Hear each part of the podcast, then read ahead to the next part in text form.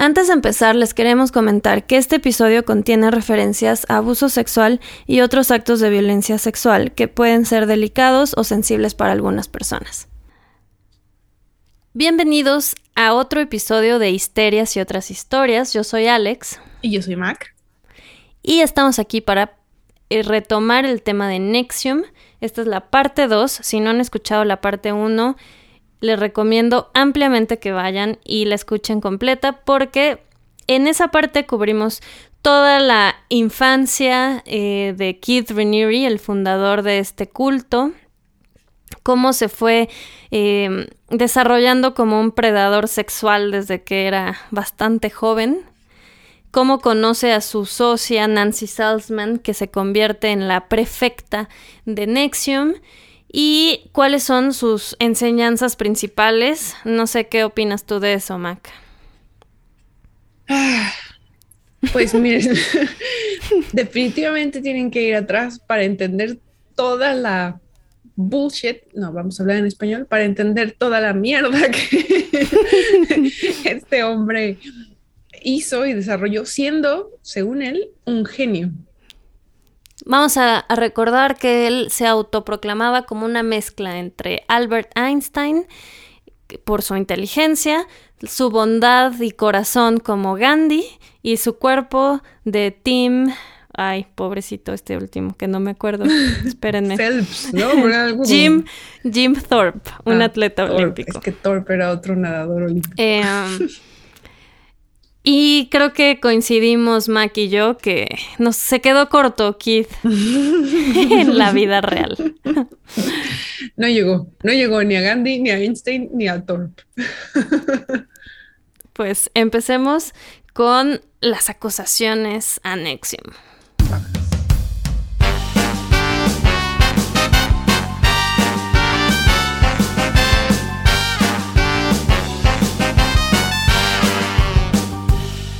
Bueno, vamos a empezar este, esta parte 2 con algunas acusaciones que hubo a lo largo del tiempo contra Nexium. Esto empezó en 2003 cuando todos estaban súper emocionadillos ahí en, en Albany porque los entrevistó en New York Times. Y Me gustaría que hubieran visto la seña que hizo Alex de emocionadísimos, como bailando twist. Exacto. Em, pero resulta que Ah, no era para, The For era para Forbes, no para New York Times. Em, te voy a enseñar la foto de la portada de esta revista en 2003. No lo pintaron tan bien como ellos creían. Eh, le pusieron el, el coach más extraño, el coach ejecutivo más extraño del mundo. Pareces, pareces asesino sería en esa foto. Sí, está terrible. Vamos a, subir esto a nuestro Instagram. Es una mezcla entre Jesucristo y un asesino serial, básicamente. Si no nos siguen, les recordamos que es arroba histeriaspodcast. Bueno, no lo pintan tan bien como ellos creían que lo iban a pintar y además incluyen en el reportaje una entrevista con el papá de las hermanas Bronfman, que para este mm. momento él había tomado cursos, pero ya se había desilusionado y además estaba viendo cómo sus hijas gastaban sus millones ahí. Entonces, eh, este señor los acusa de que es un culto. Y, a, él no lo podía demandar. Pero a partir de ahí se encarga de que la relación con sus hijas nunca vuelva a ser buena. Y pues lo acusa de enemigo número uno. Entonces, para distanciarse de este esta idea de que son un culto, si estuviéramos en una junta así de, oigan, ¿qué hacemos, no? Este Solución de salió la idea de llamarle al Dalai Lama. ¿Qué? Oiga, tenemos un problema. Exacto. ¿Quién no lo puede solucionar? Se gastaron dos millones de dólares en conseguir al Dalai Lama. Pero lo lograron. Perdón. Ajá. Es estupidez. No borran, sino, pero tenemos un problema. Who are you gonna call? Dalai Lama. Así me lo imaginé, la verdad. ya, tenía que sacarlo de mi sistema. Lo valió, lo valió. Entonces se gastan dos millones de dólares para lograr que el Dalai Lama vaya a Albany y lo logran en 2009 y entonces hacen pues obviamente todo un evento y todo un show y así en el, en el escenario el Dalai Lama le entrega un pañuelo blanco a Ranier, Ranieri. ¿Y sabía lo que hacía el Dalai Lama? O sea... Pues Hubo, leí en algún lado que una de las hermanas Bronfman se acostó con uno de los principales, como del séquito del Dalai Lama, que luego tuvieron que quitar por corrupción y porque además, según esto, pues no tenía relaciones sexuales con nadie. Pero, pues, no sé. Supongo que hasta el Dalai Lama se puede corromper. Pues esto escaló muy rápido. Yo nomás pregunté si la no sabía lo que hacía. Yo te aventé el chisme. El chisme. ¿Qué pasó? Corrupción, acostó. Corrieron este cuate. Y... su vida nunca volvió a ser la que era. Ok, ok. Y el Dalai Lama fue como a platicar. Sí, sí, sí. Ok al coto. no, pues si me pagan a mí dos millones de dólares. Pues sí, te digo que tal vez hasta al Dalai Lama cae en eso. Perdón, Dalai. Em, todo lo, esto lo que ocasiona es que un grupo de los círculo más cercano en ese momento de Keith, que les llamaron después el Nexium 9, o sea, las nueve de Nexium, se separan de la organización porque citando preocupaciones sobre prácticas poco éticas y el supuesto abuso de su posición de liderazgo para manipular sexualmente a las mujeres en la organización. Ok, a ver, solo a ver si entendí. ¿Estas nueve eran nueve, nueve mujeres?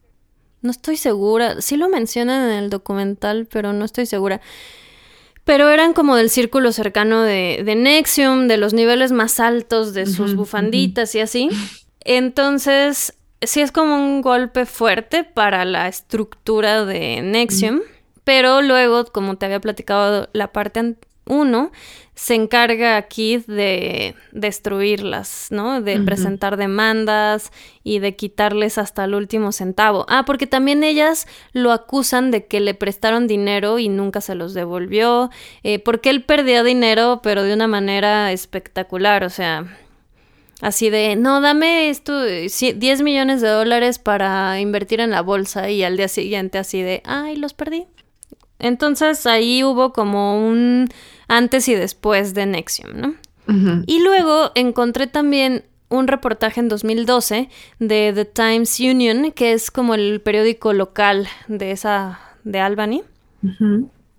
Y justo en este reportaje hablan de la chica que se suicidó después de uno de los cursos, de las dos chavitas, la de 15 años que luego también se suicidó, de la de 12 años y de otra persona que no recuerdo, pero que también se vio afectada por Kid mm. Entonces, trapitos sucios del sol. Trapitos sucios, pero bueno, tú sabes que ya que estás en un culto, todo el mundo así de, no, es que cuando, cuando tienes la razón, todo el mundo te quiere atacar, mano. Claro. Entonces, sí, justificaban todo, ¿no? Además era una diosa budista. También eso. y ahora sí vamos a entrar a México. México se convirtió en un mercado súper importante para Nexium. Te decía eh, la vez pasada, creo que México fue parte crucial para que Nexium pudiera seguir los últimos años. Y además la cantidad de dinero que salió de México, la cantidad de participantes, la cantidad de legitimidad que le dieron, todo lo que Emiliano Salinas, hijo de Carlos Salinas, eh, aportaba en temas legales, de buscar información de enemigos de Kid Raniere, ayudarle a no sé qué, o sea, todo eso hizo que fuera súper importante la participación de México. Entonces nada más te voy a dar unas estadísticas que vienen en el libro que comentamos al inicio de la parte 1, que se llama Nexium, la secta que sedujo al poder en México. Gracias, que Juan lo Alberto recomiendo Vázquez. ampliamente. Juan Alberto Vázquez, sí, amigo, contáctanos. Menciona que de 17 mil personas que tomaron un curso de estos, 8 mil fueron en México. Con más de 250, 250 cursos impartidos en México en el lapso de 15 años, implementados por 120 coaches especializados. Para ser coach, por lo menos tenías que ser amarillo, ¿no? O sea, ya, ya tenías que haber pasado el primer nivel. Ya tenías que haberle invertido una lana. Sí. Y todo esto fue gracias a principalmente dos personas, aunque luego se metieron muchas personas de la élite mexicana, que vamos a ir platicando un poquito. Pero los que iniciaron fue Emiliano Salinas y su socio Alex Betancourt. Ellos apellido. compraron. Sí. Compraron la licencia, te digo, entre 2002 y 2003. Y eh, podían dar las clases que se daban en, en Estados Unidos, ¿no? O sea, todos los. Creo que aquí había tres niveles en México, nada más. Ya si querías hacer los de 16 días, tenías que irte a Albany. Ok. ujú. 16 días. De hecho, sí, Emiliano Salinas dio personalmente muchos de los cursos. Bueno, y él siendo de la élite política mexicana, seguro podía jalar un chorro de gente adinerada. Hecho, ajá, eso, eso fue súper clave porque gracias a él pudieron atraer a empresarios, políticos, artistas, actores, actrices. Digo, su esposa era actriz, es actriz. O sea, ella sí es actriz, solo no sé si sigue siendo. Su esposo. Abarcaron, o se dieron cursos o había sedes en Ciudad de México, Monterrey, León y Guadalajara. Mm, principales este, centros urbanos. Y además se cotizaban, ¿no? O sea, porque creo que el primer curso andaba en 5 mil dólares. O sea, que Chido. ya, nada más. ¿Cuánta gente puede pagar eso, no? Entonces, muy poquita gente podía acceder a los cursos y además te tenían que recomendar, ¿no? Alguien que ya hubiera tomado un curso. Pero acuérdate que ya te incluía tu, bandita. blanca. Por supuesto, valía la pena. Pero obviamente también para Salinas y Betancourt fue un negociazo. O sea, imagínate esas cantidades de dinero y 8 mil personas tomaron cursos. Ese era el curso inicial, los demás costaban más. Claro, y seguro se llevaban un atajadón. Digo, también el Rainier. Ah, sí, de hecho también menciona el libro que mucho de ese dinero iba ilegalmente a Estados Unidos. ¿no?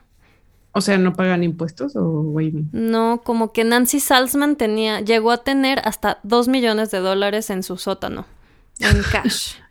Guardado bajo el colchón, ok. Cuando la arrestaron o cuando pasó todo lo que pasó, tenía como medio millón de dólares, pero decían que llegaba a tener hasta dos millones. Ok. Ahora, algunos personajes de la sociedad mexicana que estuvieron involucrados, eh, Ana Cristina Fox, de eso me acuerdo bien. Ajá. hija del expresidente Vicente Fox. Podemos Aunque- notar un patrón de hijos de expresidentes. Ah, checa el, siguiente, Federico de la Madrid, ¿te suena? También la esposa de Federico de la Madrid. Eh, luego, una de las más relevantes fue Rosa Laura Junco. De Telas Junco, ¿no? ¿Verdad? no, bueno, no, también tendrán ese negocio, pero bueno, su papá es el dueño del diario Reforma. Pero a lo mejor también tienen telas juncos, no sé. Del diario Reforma. Damn.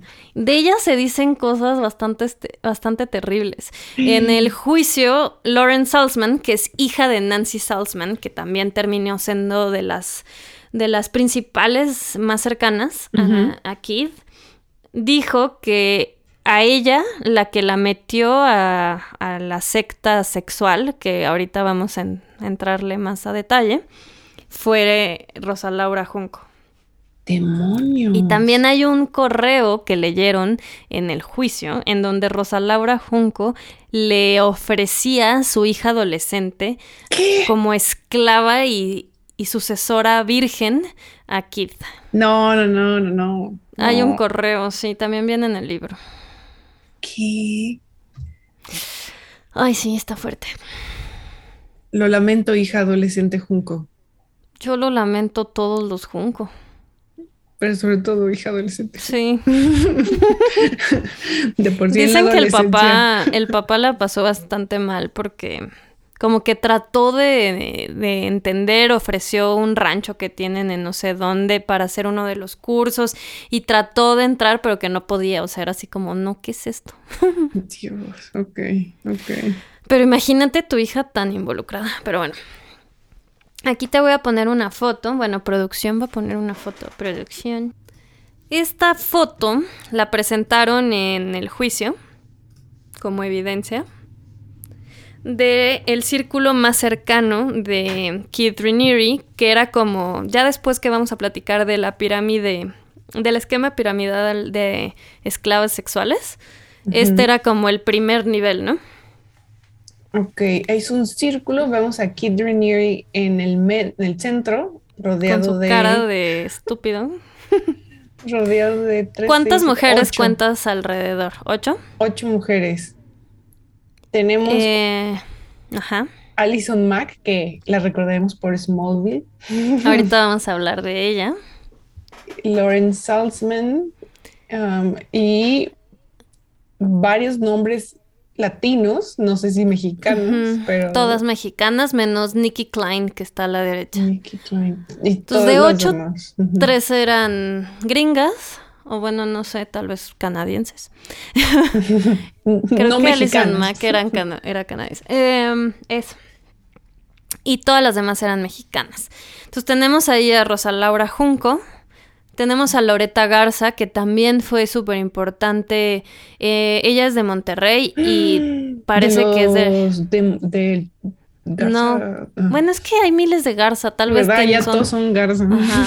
No sé si hay una relación cercana, pero no, no me...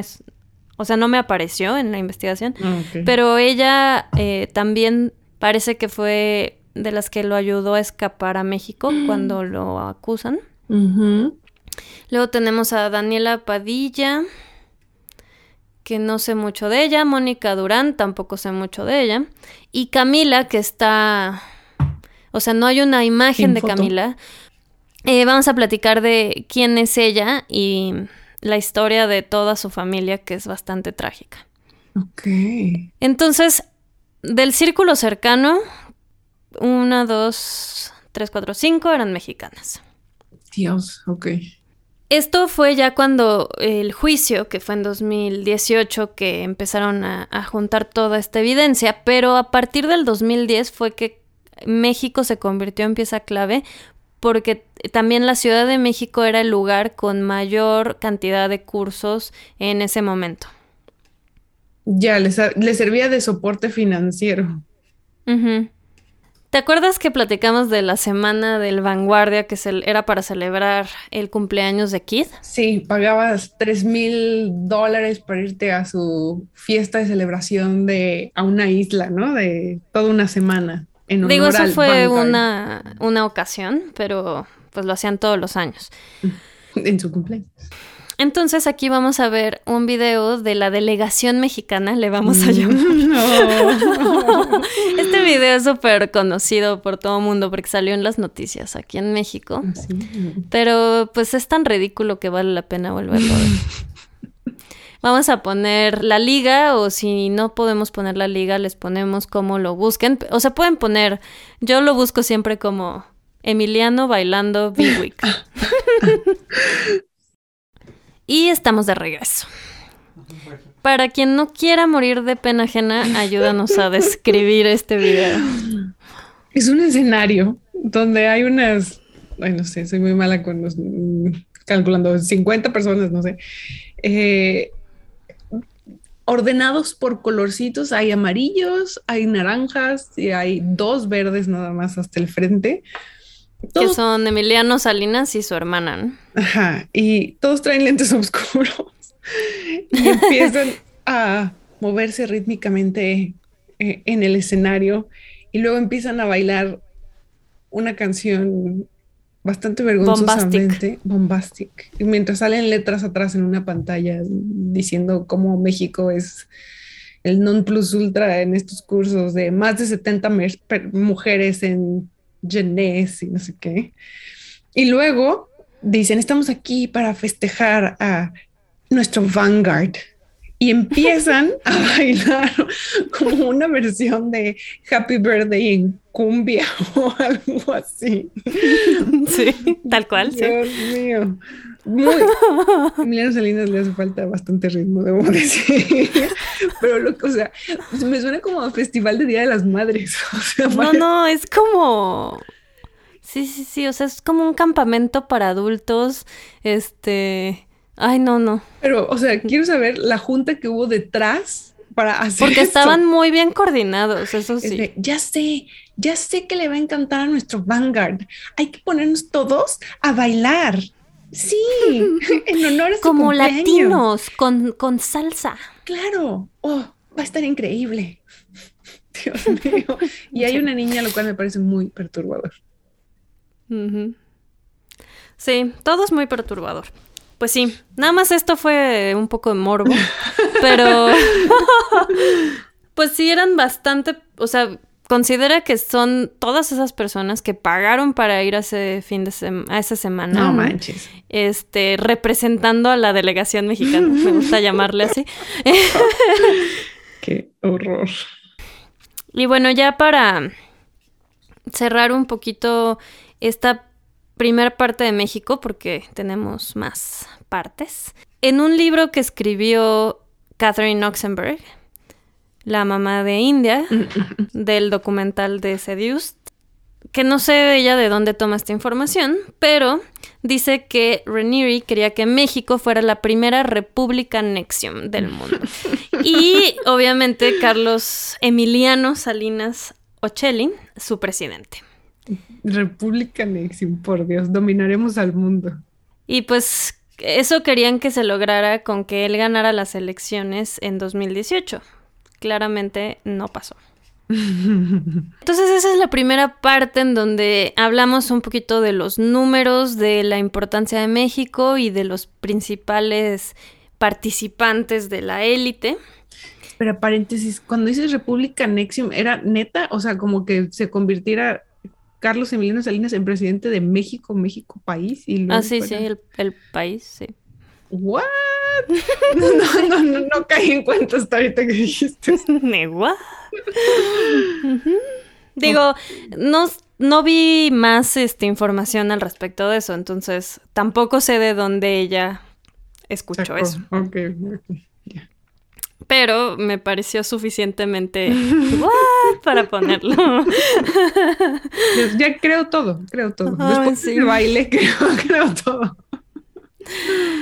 Eh, entonces, la segunda parte que te quería platicar era lo de esta familia que te había comentado un poquito que todos estuvieron involucrados en Nexium y una de las hijas es precisamente esta chavita que aparece en, la foto del círculo cercano como Camila.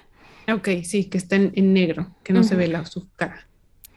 Ellos vivían en Monterrey y comenzaron a ir a los cursos de Executive Success Program y a, los dos papás les gustó muchísimo el concepto y todo. Entonces a su hija Daniela de 16 años eh, le dieron una beca para ir a estudiar en Suiza o algo así. Y le dijeron, ¿por qué no antes de que te vayas te vas a hacer un, un este, curso de 16 días, un intensivo que le llamaban a Albany y así vas como súper bien, ¿no? Preparada. Pues resulta que Daniela pasó una década en Albany. ¿Qué? No fue a estudiar a Suiza o a cualquier lugar que le habían dado la beca y fue parte de eh, las esclavas sexuales de Renier. Desde los 16 que se fue, no volvió hasta los 26. Entre 9 o 10 años estuvo ahí.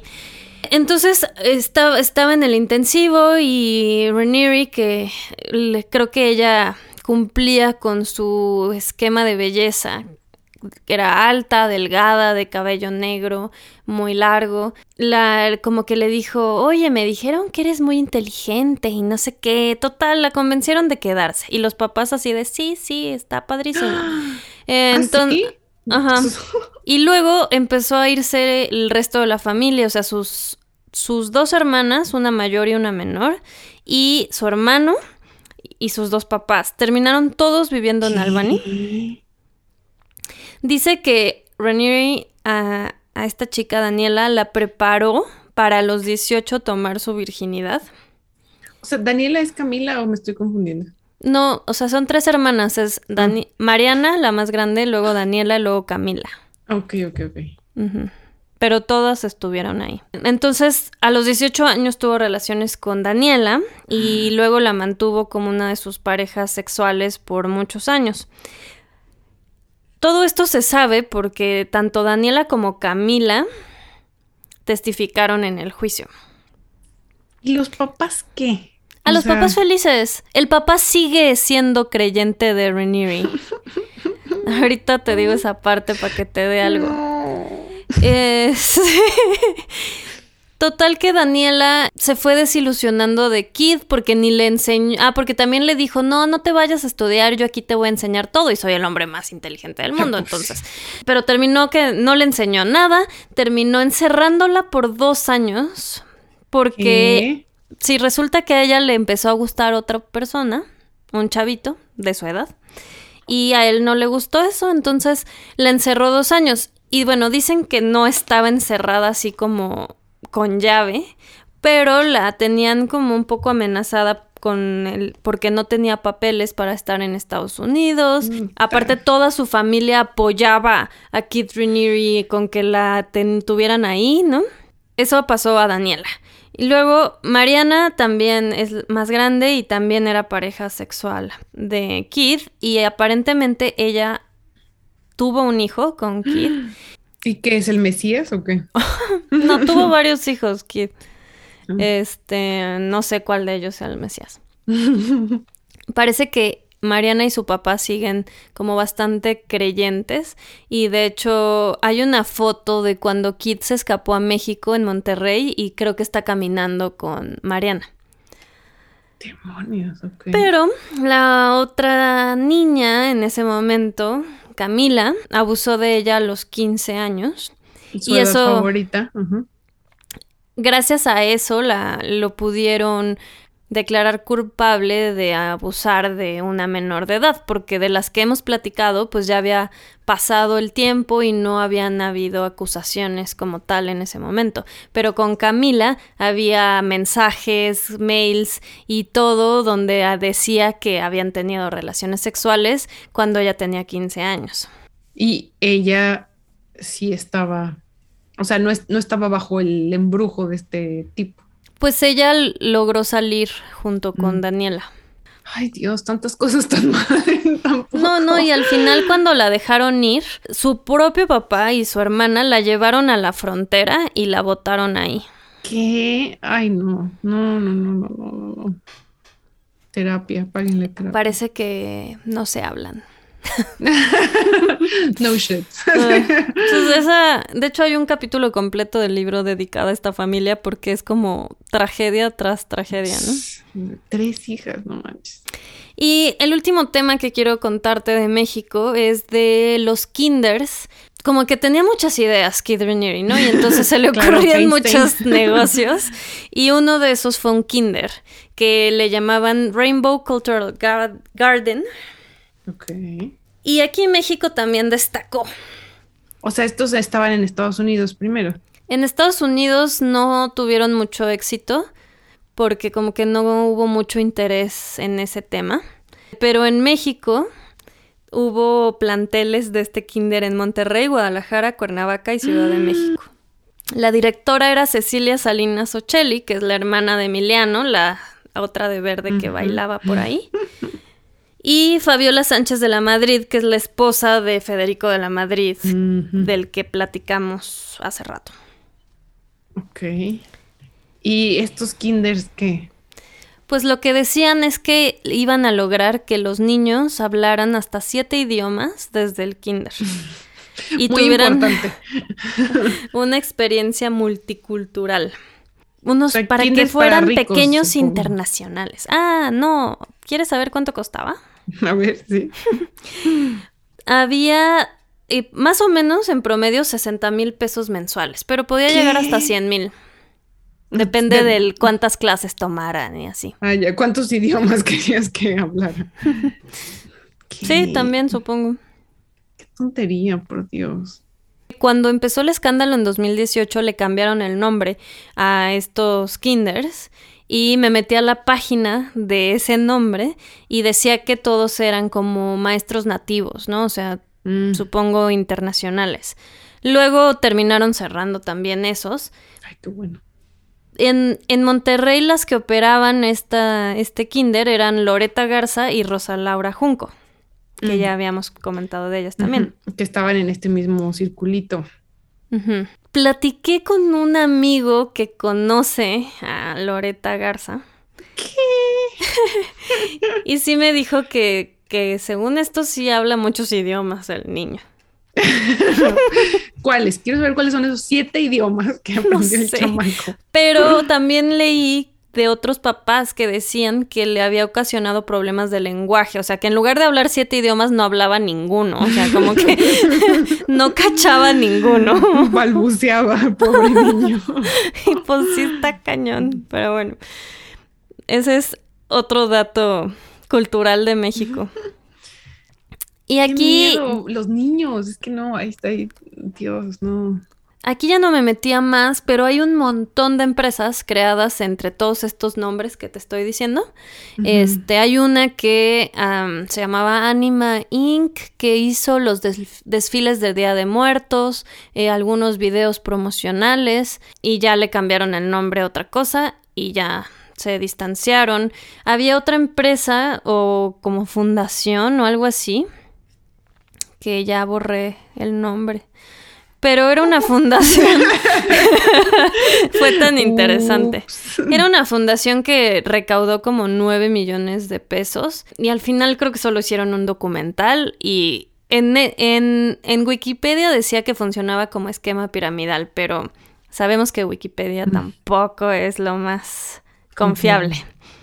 Entonces, estaban metidísimos todos con Nexium. Eventualmente quisieron decir así de, no, no, no, pero si nomás teníamos la licencia, o sea, no, no pasa nada. Era puro curso. Pero la realidad es que estaba súper metido y México era muy importante para Nexium. De hecho, cuando empezó todo lo del escándalo de, de en 2018 ya de la lo de la secta sexual y todo, hicieron una campaña que en el libro mencionan que hay evidencia de que fue pagada para que en varios medios mexicanos saliera gente diciendo cómo les cambió la vida con los cursos, o sea, hablando bien. o sea, todavía mm. México le metió otro nivel de esfuerzo después de que ya había acusaciones. Qué vergüenza, por Dios. Oye, me da un poco de eso de los, no, no, me puedo quitar de la cabeza como de los niños del kinder, así, y luego los pasamos a la primaria y en la secundaria cuando cumplen 15 van a un campamento con kit. sí, no me acuerdo dónde leí y ya no sé qué tan confiable es porque la cantidad de información que ingerí para este... que en Estados Unidos los que él tenía cercanos, los kinders estos, como que sí les vendían la idea a los niños de como que del sexo es natural.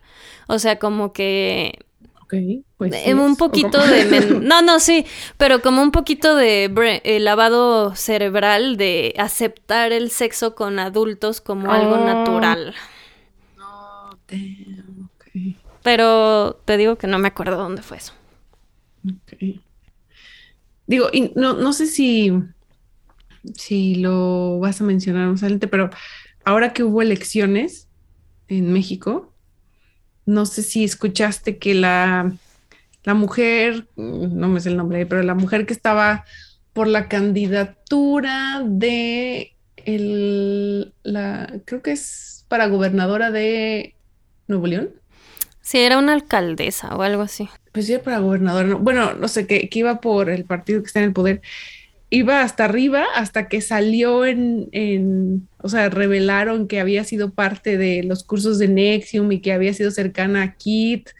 Y entonces, ¡pum!, se fue hasta abajo. Ah, sí, no sabía. Se fue hasta abajo en las encuestas y ganó otro. otro Ay, pues. Samuel, Sí, este dude. Ay, no. fosfo, fosfo. Oh. pero. Ah, pero sí, ella iba en primer lugar hasta que justo fue el, el de este partido, el Samuel, que sacó video de Mm. ellos dos juntos, de Kid con esta mujer. Y, Y entonces, bye. porque ella siempre me ha dicho, no, no, no, yo no tenía nada que ver, nada que ver, nada que ver. Y salió el video y ya se vino Oh. abajo su candidatura. Órale, ¿cuánto habrán pagado por ese video? Mm, No lo sé, pero el simple hecho que estuviera, o sea, supongo que en Monterrey sí hay un poquito más de conocimiento al respecto de Sí, creo que ahí muchísimos estaban metidos. Y entonces, este, sí le pegó muy fuerte. Primero que hubiera mentido, claro, que, que dijo que no tenía nada que ver. Y segundo, que ya sí estuviera involucrada en ese movimiento, en esa, en ese culto, le costó la candidatura. Pues sí, no esperaba menos, ¿no? Sí, sí. Ay, pues bueno, eso es México. Ahorita vamos a regresar a México porque como te había platicado, lo arrestaron en Puerto Vallarta. Oye, y solo hay también un- algo que me acuerdo, no me acuerdo mucho del documental, pero de lo que sí recuerdo es de pequeños videos donde sale Emiliano Salinas, este, como en casa de Kit o así, y como súper inocente el hombre parecía, ¿no? Como de, no, y entonces díganos, oh gurú Vanguard, ¿cómo, cómo pelear contra la corrupción cuando hay, o sea, no sé, como todo... Es que también ese es otro tema de ese documental, ¿no? De, son puros videos disque casuales, pero pues obviamente todo lo estaban grabando por una razón. Entonces es así como, aquí en esta conversación casual, ¿cómo vamos a salvar al mundo y cómo tú eres el Mesías? ¿no? Sí, sí. ¿Y cómo hacer de México un país que sí progrese? No me acuerdo. Es que ahí hay, hay una escena. No, hay todo, creo que es un documental, ¿no? Que hicieron en México de cómo íbamos a salvar a México y Sí, no sí, sé qué. sí. Era todo un movimiento para salvar a México. Una Sí. cosa así, ya no me acuerdo muy bien, pero híjole. Sí, sí lo leí, pero ya no quise meterme más. Ya, muy bien. Porque ahorita viene la parte que sí lo llevó a la cárcel, Eso. que es este grupo que se denominaba DOS, Ujú. que es Dominu- Dominus Obsequus Sororium. Suena Harry Potter. Sí. que básicamente se traduce como grupo de amos sobre esclavo. Sí, muy Eh, este explícito.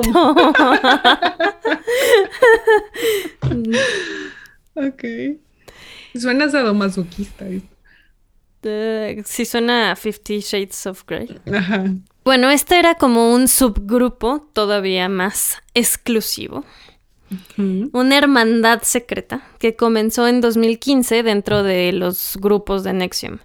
Y aquí nuestra amiga Alison Mack de Smallville se vuelve bastante importante y ajá. Oye, y no tiene vergüenza este tipo, ¿no? Porque si empezaron, o sea, las acusaciones en 2003, para 2018 ya estaban listos, o sea, en 2015 decide abrir este grupo, así como...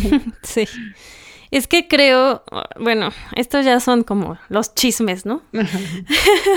Pero creo que pasaron varias cosas. Creo que se murió una de las principales de su grupo cercano de cáncer. Ah. Este, ya, hiciste cara de... ya, ya, ya mató a otras. Este, pues hay una página que como que sospechaba así cosas, pero como que tenían niveles de no sé qué fregados muy alto, dos personas que murieron de cáncer del grupo y así de las habrán envenenado, pero no hay pruebas. no hay pruebas. Eh, eso por un lado, y ella llevaba muchísimo tiempo con él. Luego creo que se volvió, tuvo problemas de impotencia. Ok. O sea, ya estaba un poco más grande, tenía complicaciones para mantener a 15 mujeres. Entonces, como que diseñó esto para tener otra vez esa, para sentirse joven otra vez y tener control sobre todas. Muchos se compran un convertible rojo. él. Él diseñó una secta, sex- secta sexual. un multinivel de abuso sexual. Sí. Bueno, esta chica Alison Mack, que todos conocemos por Smallville, Era la güerita como... la periodista, Ajá, es- entró, bueno, empezó a tomar clases en Nexium cuando tenía 23 años, en el 2006. Luego Smallville termina en el 2011. Duró bastante Smallville. sí. Creo que no vi todo. Uy, yo vi nomás unos... sí, creo que vi la primera temporada. Y le costó trabajo como hacer la transición entre Smallville y ya no consiguió muchos trabajos, entonces como que se metió de lleno a Nexium. Y se alejó de sus amigos, de sus familiares, también decían que estaba flaquisísima esqueléticamente, que Sí se se veía ve como fantasma. Entonces se metió durísimo y además estaba 100% cautivada por Keith Que recordemos, estaba vulnerable, ¿verdad? también. Es de Eso. lo número uno para entrar a una de estas cosas. Sí, de hecho un, un- ya te digo que no sé dónde leí esto, pero como que de- al- decían un experto en cultos como que todos somos susceptibles a entrar a un culto porque todos tenemos algún momento en el que nos sentimos vulnerables. Entonces casi que es una cuestión de suerte. Este grupo de dos era como una continuación de Jeunesse, porque se suponía que seguía siendo empoderamiento femenino y así mujeres que se apoyan a que apoyan a mujeres y se reúnen y entonces te voy a ayudar a cumplir tus metas y estoy aquí para ti, ¿no?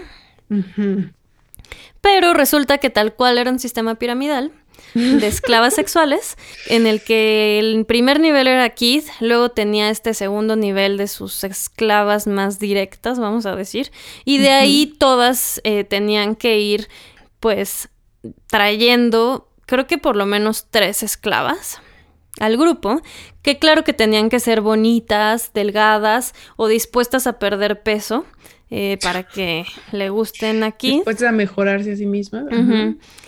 En el documental de The Vow, ahí te explican bien cómo fue que esta Sarah Edmondson, que ella era la que te, te lidereaba al equipo en Vancouver, a ella la invitó a unirse a dos, su mejor amiga, la- o sea, había sido testigo de su boda y, o sea, si tú me invitas a algo, yo creería que quieres algo bueno para mí, ¿no? Que no te voy a vender ahí. Sí, su mejor amiga era Lauren Salzman, que es hija de la doña prefecta. Ah, ok, ok, ok. Entonces dice, pues obviamente mi amiga quiere algo bueno para mí y además se lo vendió así como es que yo sé que, que pues es difícil cumplir con lo que uno se propone, ¿no? Entonces esto lo que busca es que tengas un grupo para que juntas te ayudemos a lograr tus metas. O sea, sonaba bien. Claro, además como más exclusivo, ¿no? Todavía que lo que ya existía, no cualquiera estaba. Además, muy exclusivo. Oye, pero de bromi bromi me vas a decir amo. Y de bromi bromi te voy a decir esclava, pero somos amiguis. y de bromi bromi te voy a hacer levantarte a las 3 de la mañana porque hay como simulacros, ¿no? Así de, si yo te mando eh, una palabra, tú tienes que contestar en menos de un minuto, si no hay un castigo, o sea, cosas así loquísimas. De bromi, bromi, te vas a venir a acostar conmigo cuando yo diga. Ah, y también de bromi bromi, me tienes que dar fotos tuyas o algún colateral, como le decían ellos. Mm, Este, información de tu familia o de algo muy malo que hiciste, fotografías súper explícitas de ti desnuda. ¿Cómo justificaban eso? O sea, yo no entiendo cómo llegas a ese punto de decir. Es que "Ah, fíjate claro". que yo lo que quiero es que tú seas una mejor persona, pero todos sabemos que nos cuesta mucho trabajo levantarnos temprano, hacer ejercicio, cumplir con todo lo que decimos que vamos a hacer. Entonces, mándame esto nada más, o sea, no se lo voy a mandar a nadie, es entre tú y yo, y es para que tú tengas un compromiso real. Oh, Dios mío, Pero obvio se lo mandaban todo a Kid Raniere. qué terror. Ok. Y luego resulta que entre bromi, bromi, bromi, bromi, una de tus tareas como esclava era acostarte con Keith Raniere o tener sexo oral. Ok. Y eso le pasó a varias. Y supongo que no para todas era un honor. O sea, supongo que para algunas sí, pero. Pues ahí es donde sí entra más en detalle el de seduced. Eso está bueno para entender esta parte. Y como, ¿cómo se dice? La cereza del pastel. Cuando el pastel está hecho de mierda. Este, y la cereza es... mm, ¿Qué sería algo que le pones encima? Mm, Ya no nos vayamos por la línea escatológica en este momento, creo que no nos va a llevar a mucho. es esto que eh, se volvió el escándalo más grande de Nexium, que es la marca que les hacían en, en la pelvis, que era como una marca para... como un ritual para marcar tu compromiso con, con tus hermanas de este grupo. Y lo hacían como con un cauterizador, o sea, espantoso. Y en teoría les decían que eh, eran un símbolo que realmente no significaba nada, sino que era como una representación de los cuatro elementos, ¿no? Sarah Sí, Edmondson, de hecho, tiene también un podcast eh, que se llama Escapando Nexium. Y ahí platica como muy, muy a detalle la tortura que fue hacerse ese tatuaje. Te voy a mandar una foto. Bueno, te voy a enseñar una foto y también la vamos a poner en las redes. Bueno, vamos a poner una liga porque... Dios. O sea, nada... Nada bien hecho. Parece un. O sea, parece una caricatura. Pero bueno, ¿qué, qué es eso? Como que había escuchado que tenía ahí implícitas las siglas del monito. Exactamente. Pero no, no veo. A ver, no. De hecho, esa fue la gota que derramó el vaso para Sarah Edmondson, Edmondson, porque de repente se pone a verla como de ladito y se da cuenta que son las iniciales de Keith Raniere y de Alison Mack. También de Alison Mack. Ujú, Porque ella era como su ama en la cadenita arriba, ¿no? Ok. Creo que era como la que planeó todo con, con Keith. No manches. Pero bueno. Esta, digamos que no, no tenían la habilidad de un tatuador. No, era una. Sí, era una dermatóloga, creo que lo que lo hacía. What? O sea, me suena un poco como una versión maligna de, ay, hay que ponernos un tatuaje todas igual, sí. Pum. Es la versión más maligna. Pero justo esa fue una de las defensas de Kid en el juicio. Sí, necesitaban un mejor diseñador gráfico, la verdad. Sí, eso fue como, aquí tú y yo lo vamos a diseñar. Exacto. Entonces, cuando Sarah Edmondson se da cuenta que en realidad son las iniciales, ahí es cuando dice, no, esto es ya. Y se acerca al New York Times y les enseña la foto y hace como la denuncia formal que comienza todo el escándalo. Porque además estamos en 2018 y está en pleno apogeo el Me Too Movement. Mm. Oye, y... eh, ay, se me fue el rollo. Se me fue Sí, el changuito. y- Ah, Ya, o sea, ella fue al periódico, lo que significa que tenían un colateral que podían usar sobre ella y que además tal vez seguramente la iban a demandar. Sí, sí, sí. Pues supongo que decidió que no, no importaba. Muy bien, ok, me parece. Y eso se cruzó al mismo tiempo con Catherine Oxenberg. Llevaba ya un rato queriendo sacar a su hija de esta secta. Y justo le hablan Sarah Edmondson y Mark Vicente, que es la primera vez que lo menciono, pero es el que grabó todo lo de el primer documental del que platicamos de Bao. Pero me parece tan dos caras que ni siquiera lo quise mencionar. Sí, estoy de acuerdo. le hablan a Catherine Oxenberg y le dicen, oye, creo, creemos que además de todo lo que ya sabes de que han querido alejar a tu hija de ti y está como recluida en Albany y no tiene amigos y bla, bla, bla, parece que también la marcaron y es una esclava sexual de Kid, ¿no? Entonces, Catherine Oxenberg, pues obviamente dice, tengo que sacar a mi hija y junto con Frank Parlato, que él había sido abogado de Kid Raniere antes y luego dijo, esto es del diablo y se volvió un de los enemigos de Nexium, o sea, tenía un blog que sacaba puras cosas de Nexium y los acusaba de un montón de cosas entre ellos juntaron la evidencia para presentarlo tanto al FBI como al New York Times y esto es donde ya se volvió algo grande que no pudieron parar en Nexium porque en gran parte por el Me Too Movement. Y nada más aquí para cerrar un poquito este tema con una triste estadística más triste. Se cree que alrededor de 50 mujeres recibieron la marca esta.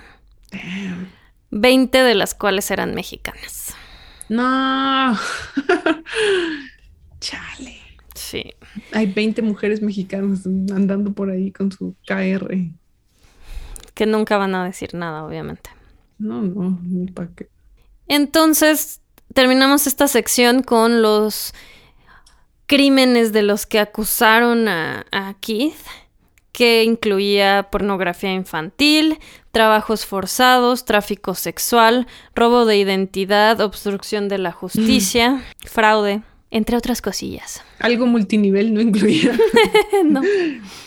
Entonces, obviamente, como la persona más ética del mundo, decide huir a México. Y era obvio que se tenía que venir a México porque aquí tenía muchísimos seguidores. Te digo que incluso cuando ya había salido todo esto, los mexicanos seguían apoyándolos. Entonces primero llega a Monterrey, pero salen imágenes de él caminando por Monterrey y entonces tienen que ir a otro lado y se van a Puerto, Puerto Vallarta y viajan a México. Lauren Salzman, última, eh, recordando también que es la hija de, de la Nancy eh, Salzman. Loretta, Loreta Garza, que es mexicana, Alison Mack y Nikki Klein. Entonces están todos ellos en esta villa en, Puerto Vallarta y lo que se le ocurre a, a es hacer una ceremonia de renovación en el que le juran otra vez lealtad a Ranieri. ¿Y cómo se hace eso? Pues obviamente como un sexo oral grupal. Un horchatón. Una mamada grupo. Ay, un mismo licuado, muchos popotes. Muy bien. Te la volaste. Todavía no había COVID, si no, no lo juzgaría tanto. Dios, ¿por qué todo tiene que ser así? ¿Sabes? Yo hasta me imaginé más bien como un ritual así, como sanguinario. Ah, no, claro que no, o sea, que no he estado prestando atención. Sí, pero no pudieron hacer su ritual porque antes de... Creo que esa noche lo iban a hacer o algo así y en la tarde llegó la Policía Federal y entró con pistolas y le gritó esta Lauren Salzman así de este, vienen por ti, no sé qué. Entonces la policía lo encuentra escondido en un closet. Mm, Einstein, claro. Y Lauren Salzman dice que para ella eso fue la gota que derramó el vaso. Ah, ya está ahí. que después de todo. Tenía un vaso eh, muy grande. Sí. Y ya lo, lo llevaron, lo deportaron a um, Texas. Oye, y esto es Lauren Salzman, pero ¿y la mamá, la prefecta que hay? Que nada. Fíjate que no se sabe tantísimo de la prefecta. Sí, sí leí que tuvo, o sea, en algún punto tuvo relaciones sexuales con Kid, porque Obi.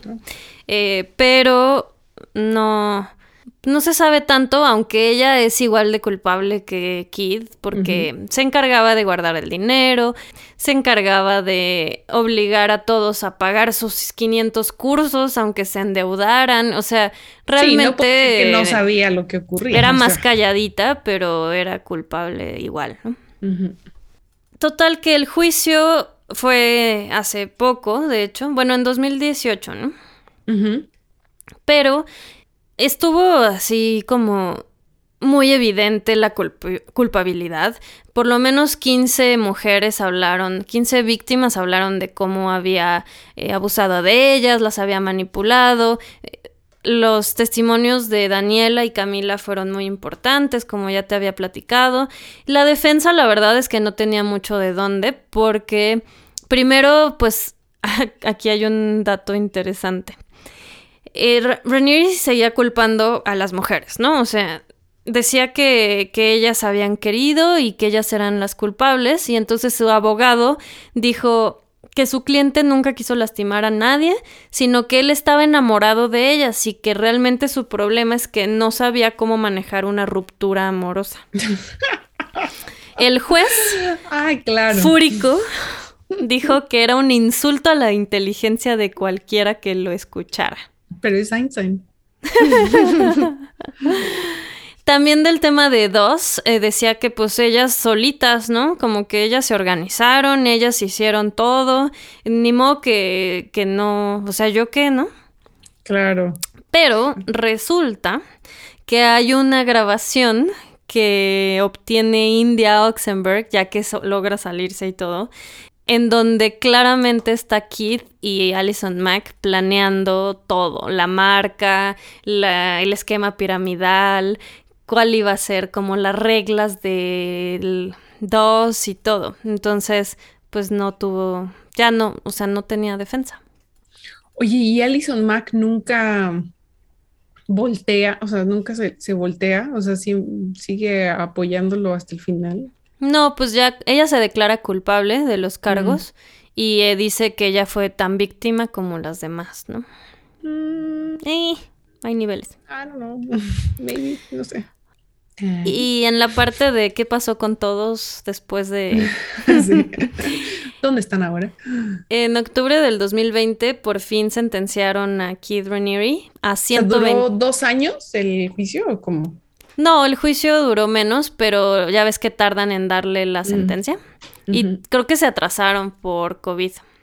Mm, pero lo sentencian a 120 años en prisión, cadena perpetua, por tráfico sexual y otros crímenes. Y le ordenaron pagar 1.75 millones de dólares de multa. Muy poquito me parece, la verdad. Sí. Luego, Claire Bronfman fue sentenciada a seis años de prisión. Claire Bronfman, recuérdame ella cuál Era una de las eh, de las hermanas Bronfman. Ah, ya, ya, ya, sí, claro, las canadienses, ajá. Alison Mack, hace relativamente poco, ya en el 2021, fue sentenciada a tres años de prisión eh, y a pagar una multa de 20 mil dólares. Mm, o sea, no le fue nada mal. A Lauren Salzman la hija de Nancy, fue sentenciada a cinco años de libertad condicional y 300 horas de servicio comunitario. A ninguna persona mexicana la, la, sentenciaron ni lo juzgaron, aunque en el juicio de sí nombran a Emiliano Salinas como co-conspirador de Keith Raniere. O sea, como que tiene igual de culpa, pero no lo vamos a perseguir. Y hasta este momento. muchas palancas, supongo, también que impiden eso. Ah, muchísimas.